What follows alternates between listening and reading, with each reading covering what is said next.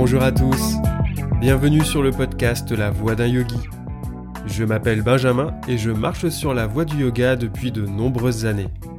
Avec ce podcast, je souhaite explorer avec vous cette mystérieuse voie du yoga en vous proposant des épisodes axés sur la théorie, la spiritualité ou plus libre, et d'autres épisodes plus pratiques dans lesquels on abordera les postures, les techniques de respiration et bien d'autres choses encore.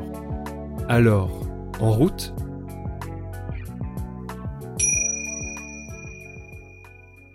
Épisode 16 Utkatasana, la posture puissante. Cet asana, on aura fait suer plus d'un et plus d'une. Et c'est toujours le cas. Utkatasana, qu'on connaît surtout sous le nom de la chaise, est une posture exigeante, mais tellement fortifiante qu'il serait dommage de la fuir. Grâce à notre bateau Navasana, nous avons vogué jusqu'au troisième membre du yoga, Asana.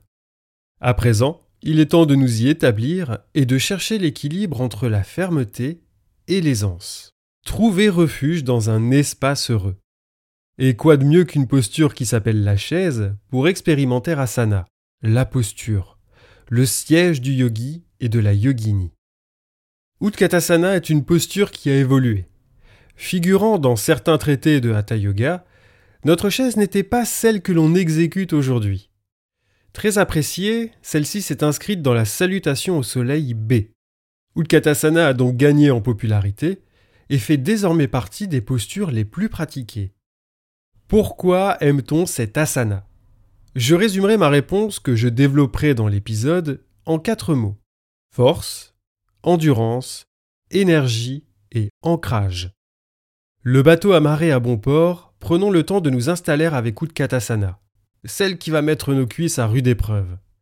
Comme d'habitude, je vous proposerai un voyage dans le temps pour en savoir un peu plus sur la posture et la représentation du siège. Nous terminerons notre exploration par les effets de l'asana sur nos corps afin de se motiver à la pratiquer davantage et de puiser la force et la lumière en chacun de nous.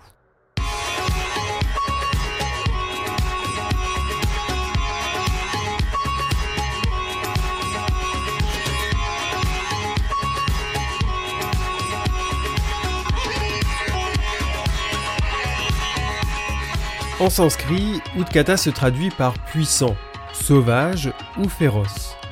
L'Occident a opté pour la chaise car la posture demande aux pratiquants de s'asseoir sur une chaise imaginaire. Attention cependant à certains points. Tout d'abord, installons-nous dans Tadasana, la montagne. Ici, on se tient debout, on bascule légèrement le bassin vers l'avant et on serre les abdominaux. Les pieds sont écartés largeur des hanches et parallèles. On peut également exécuter Utkatasana les pieds joints. Puis sur une expiration, on va venir s'asseoir sur cette chaise invisible. Prenez garde à ne pas cambrer le dos, celui-ci reste droit. On vérifie que les genoux ne dépassent pas les orteils et pendant la génuflexion, on peut tendre les bras devant soi. Selon le niveau et la force de chacun, les cuisses viennent à l'horizontale. C'est du moins l'idée de la posture. Déjà, on peut faire une pause, le temps d'échauffer les cuisses, le dos et les abdos, et de se stabiliser. Avant de tendre les bras et de les aligner avec le dos, on peut essayer de se redresser sur une inspiration. En basculant le poids vers l'arrière, on se penche en avant naturellement, comme si on se pliait. Eh bien l'idée, c'est de se déplier selon ses capacités. Et enfin, on lève les bras vers le ciel, les paumes de main se joignent et on respire. Ou alors, on prie pour que le prof passe à la posture suivante. Petite astuce, si vous pratiquez les pieds parallèles et que vos genoux partent vers l'extérieur. Placez une brique entre vos genoux et serrez-la. Autrement, il y a l'option pieds joints. Si la posture est trop difficile au point de ne pas trouver un souffle paisible, vous pouvez toujours vous entraîner avec un mur. On s'y adosse et on s'assoit lentement. Cet aménagement ôtera du poids des genoux, des hanches et du dos. Utkatasana est une excellente posture pour expérimenter la fermeté et l'aisance. Stira Shuka. Car il suffit d'un micro-mouvement d'un petit excès pour se retrouver en situation d'inconfort. L'effort devient si intense que la respiration s'emballe. De ce fait, le mental s'agite et nous force à nous redresser pour quitter la posture.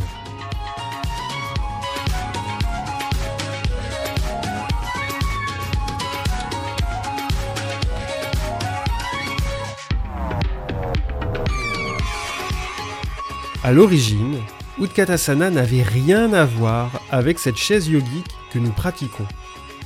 Figurant parmi les 32 postures de la Geranda Samhita, Utkatasana est décrite comme une posture accroupie. Les talons sont levés et appuient l'anus. Cette dernière précision n'est pas gratuite, je vous rassure. Bien au contraire. La posture est surtout recommandée pour effectuer un lavement, le Basti Karman. Il est intéressant de noter que la Hatha Yoga Pradipika ne mentionne Utkatasana que dans la description de ce lavement. La posture ne fait pas partie des 15 élus de l'auteur. En quoi consiste cette technique de lavement? Eh bien, je vais vous lire la description de la Hatha Yoga Pradipika. Accroupi dans l'eau jusqu'à la hauteur du nombril, dans la posture d'Utkatasana, ayant introduit un tube dans l'anus, on doit contracter le rectum, aspirer l'eau et effectuer un lavement. C'est le Basti Karman. Maintenant, on comprend mieux pourquoi il s'agit d'une posture accroupie. Je vous laisse imaginer le résultat et le calvaire si on procédait de la sorte avec notre chaise moderne. Quant à savoir pourquoi la posture a évolué, eh bien, comme dirait Amélie Nothomb lorsqu'on lui demande d'où vient toute son imagination, Mystère et boule de gomme, de partout et de nulle part. Sacrée Amélie. On notera avant tout que le sanskrit désigne cet asana comme furieux, parce qu'il s'attache à la sensation de force et d'assise dans l'existence. Avec Utkatasana, on vient s'ancrer dans le sol avant de tendre les bras et se relier au ciel. Tout comme sa sœur, la posture de l'arbre, la puissante rappelle que l'homme est un intermédiaire entre la terre et le ciel. Pour le Hatha Yoga, l'humain est un réceptacle. En adoptant une posture comme Utkatasana ou Vrikshasana, nous facilitons la circulation des énergies terrestres et célestes. Ce n'est pas un hasard si Bouddha évoque la voie du milieu et si en yoga on nous enseigne des duos comme Abhyasa Vairagya et Stirashuka.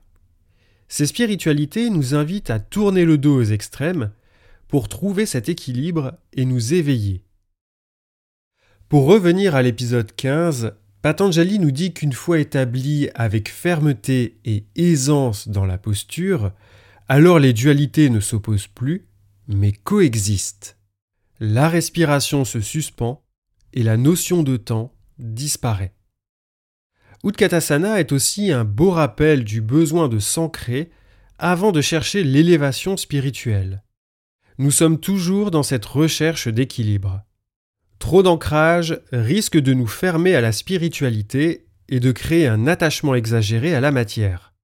Aucun ancrage et c'est la dérive. On se laisse emporter au moindre coup de vent. On cherchera à tout prix à fuir la réalité pour une autre. La connexion à ces deux pôles d'énergie est donc primordiale pour concilier vie terrestre et vie spirituelle.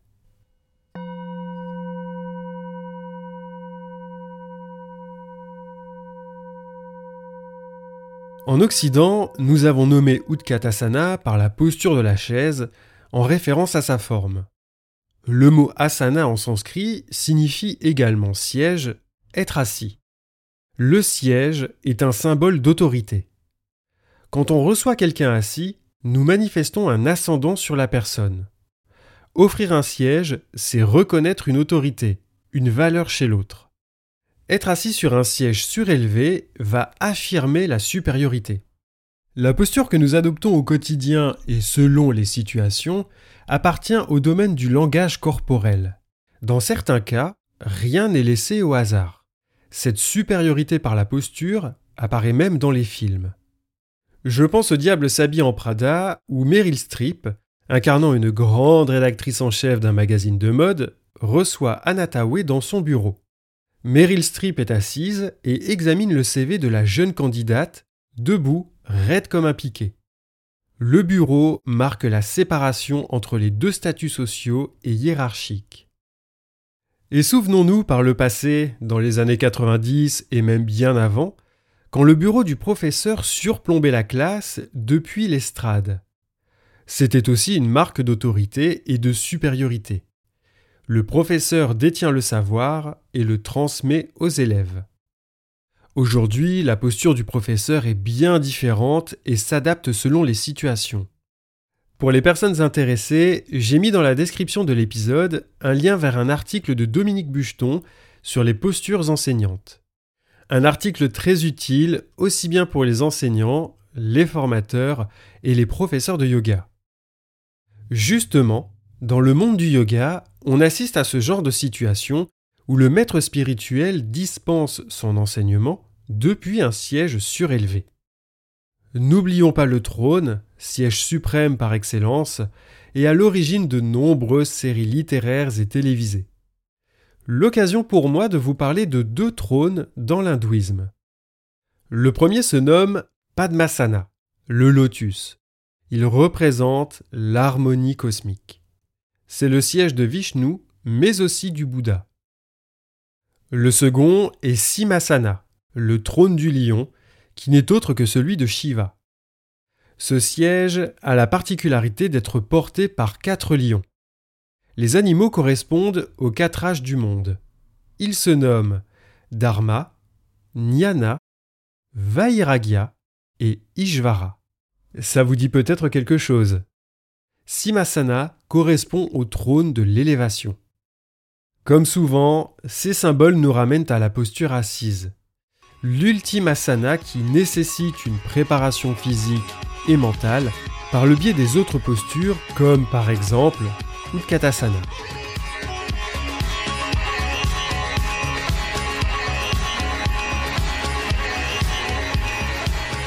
Avec Utkatasana, c'est un festival de bienfaits qui nous attend si on la pratique régulièrement.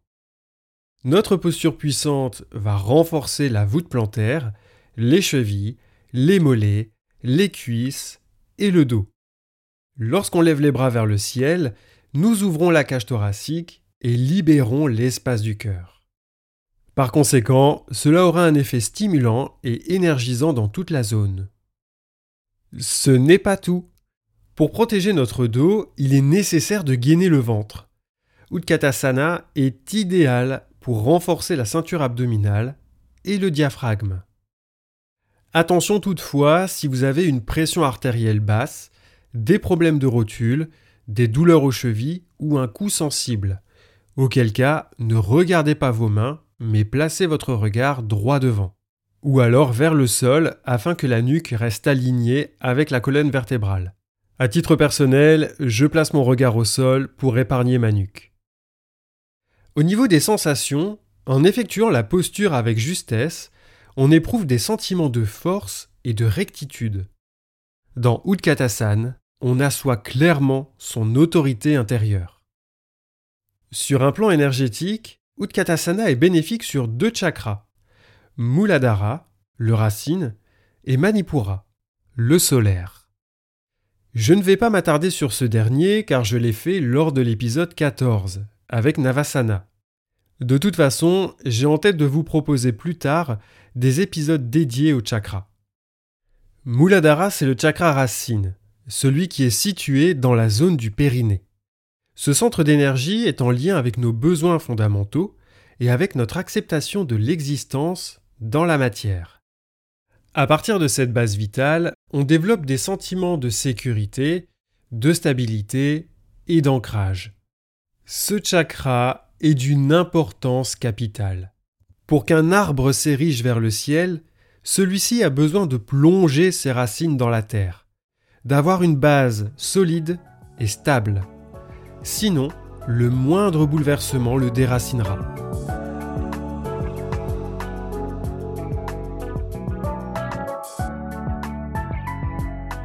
Utkatasana va donc nous apporter une sensation de force explosive. Mais attention à ce que cette puissance ne nous explose pas en plein visage au risque de chuter. C'est là tout l'enseignement du membre asana, couplé à celui des yamas et des niyamas. Trouver le juste équilibre. Mettre le corps en tension tout en gardant une respiration calme. Le yoga, c'est un cheminement vers une attitude juste et adaptée dans notre pratique, qui se répercutera sur notre vie quotidienne. Et même si Utkatasana veut dire posture puissante, posture furieuse ou sauvage, elle nous permet surtout de développer la force tranquille.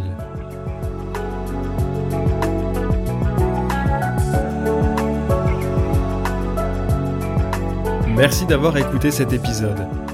N'hésitez pas à vous abonner, à le noter sur votre plateforme, à le commenter et à le partager. Si vous avez des questions ou souhaitez simplement me faire part de votre expérience du yoga, n'hésitez pas à m'écrire. C'est ensemble que nous explorons les voies du yoga. Namasté